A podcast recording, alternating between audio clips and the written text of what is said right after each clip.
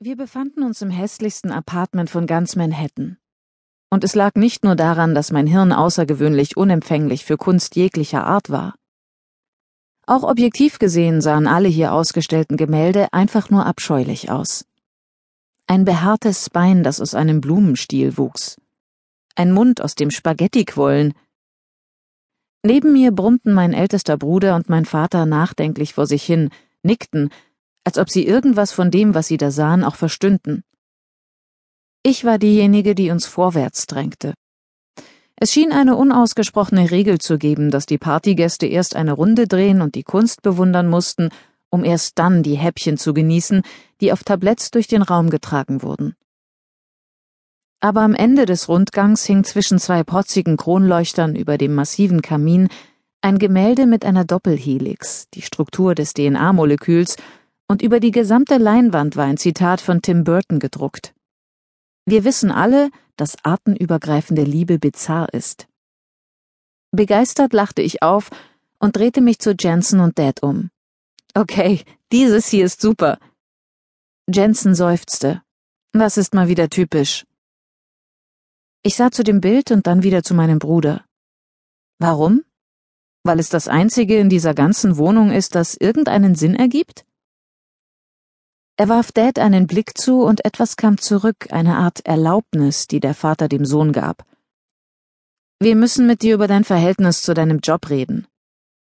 Es dauerte einen Moment, bis seine Worte, sein Tonfall und sein entschlossener Gesichtsausdruck in mein Bewusstsein vordrangen. Jensen, sagte ich, müssen wir diese Unterhaltung wirklich hier führen? Ja, hier. Seine grünen Augen wurden ganz schmal. Es ist das erste Mal in den vergangenen zwei Tagen, dass ich dich außerhalb des Labors sehe und du nicht gerade schläfst oder was zu essen runterschlingst.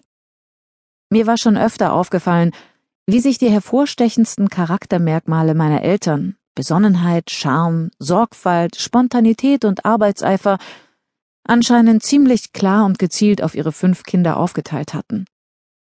Besonnenheit und Arbeitseifer waren kurz davor, mitten auf einer Soiree in Manhattan gegeneinander in den Ring zu steigen.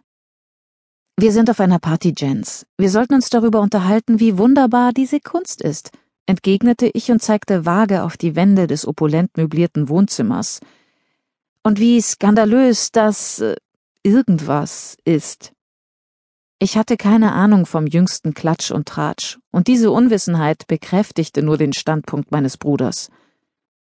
Ich beobachtete, wie er sich zwang, nicht die Augen zu verdrehen. Dad reichte mir ein Häppchen, das aussah wie eine Schnecke auf einem Cracker, und ich schob es unauffällig unter eine Serviette, als ein Caterer vorbeiging.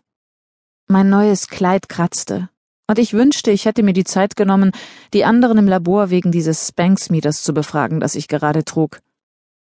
Nach meiner ersten Erfahrung damit war ich jetzt überzeugt, dass es von Satan persönlich kreiert worden sein musste, oder von einem Mann, der zu dünn war, um Skinny Jeans zu tragen.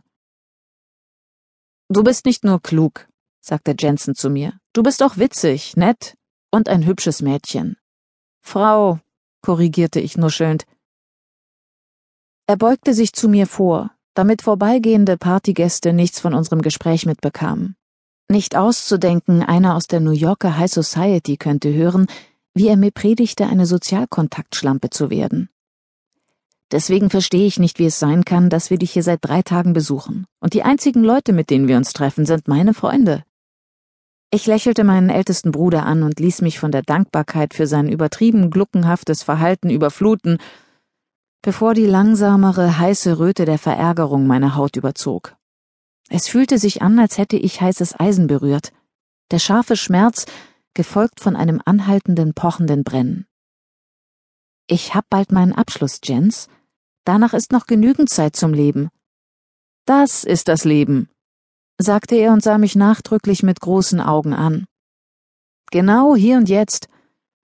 Als ich in deinem Alter war, habe ich gerade so den Notendurchschnitt geschafft und sonntags nur gebetet, am Montag keinen Kater mehr zu haben. Dad stand schweigend neben ihm und ignorierte zwar seine letzte Bemerkung, nickte aber ansonsten dem allgemeinen Tenor zustimmend, dass ich ein Loser ohne Freunde war.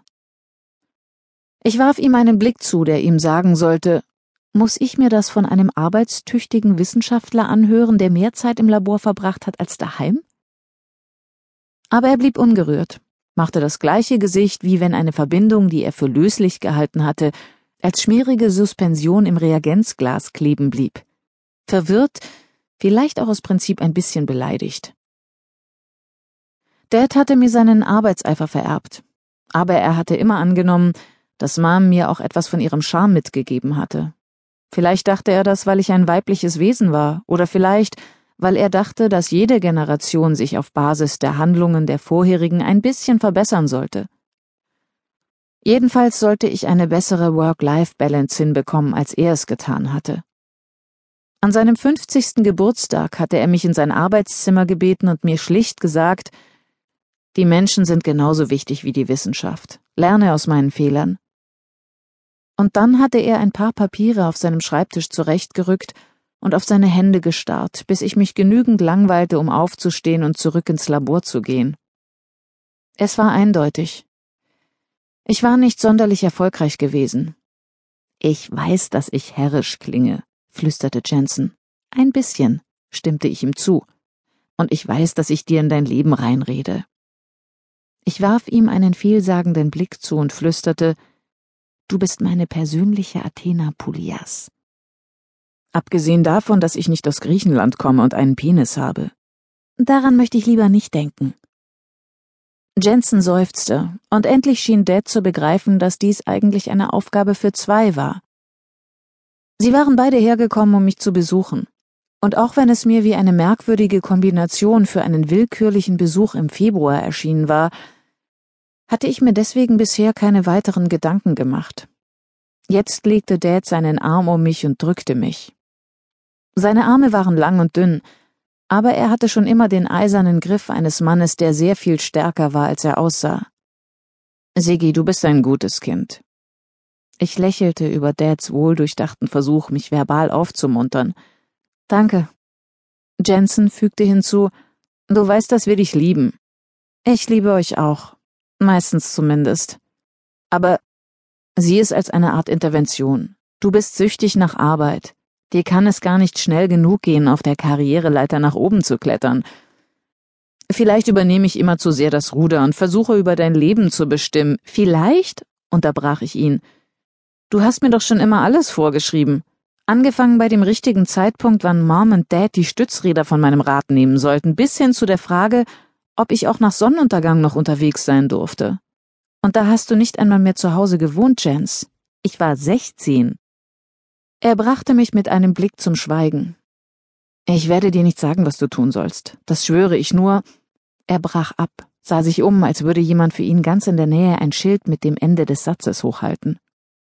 Jensen zu bitten, sich nicht mehr so sehr in mein Leben einzumischen, war so, als würde man jemanden bitten, zehn Minuten lang nicht zu atmen, nur ruf jemanden an. Jemanden? Jensen, du hast doch gerade gesagt, dass ich keine Freunde habe. Das stimmt zwar nicht so ganz, aber wen glaubst du, sollte ich anrufen, um diese ganze Geh raus und fang an zu leben Sache anzustoßen? Einen der anderen Studenten, der gerade genauso mit Recherchen beschäftigt ist wie ich? Es geht hier um Biomedizin, Jensen. Da tummeln sich nicht gerade Massen von Promis. Er schloss die Augen und wandte den Kopf zur Decke, bis ihm etwas einzufallen schien. Als er mich wieder ansah, hatte er die Augenbrauen hochgezogen. Hoffnung und unwiderstehliche brüderliche Zärtlichkeit lagen in seinem Blick. Wie wär's mit Will? Ich riss Dad die noch volle Champagnerflöte aus der Hand und trank sie in einem Zug aus. Mein Bruder musste nicht groß wiederholen, was er gesagt hatte. Will Sumner, war Jensens bester Freund vom College, Dads ehemaliger Praktikant und das Objekt jeder einzelnen meiner Teenager-Fantasien. Während ich immer die freundliche, etwas nerdige kleine Schwester gewesen war, war Will der Prototyp eines Bad Boys, mit dem herausfordernden Lächeln, den gepiersten Ohren und den blauen Augen, die jedes Mädchen, das er traf, zu hypnotisieren schienen. Als ich zwölf war, war Will neunzehn und über Weihnachten kam er für ein paar Tage mit Jensen zu uns nach Hause. Er hatte etwas Dreckiges an sich und war, selbst damals schon, verdammt attraktiv. Er jammte gemeinsam mit Jensen in der Garage auf seinem Bass und flirtete die ganzen Feiertage über mit meiner älteren Schwester Liv.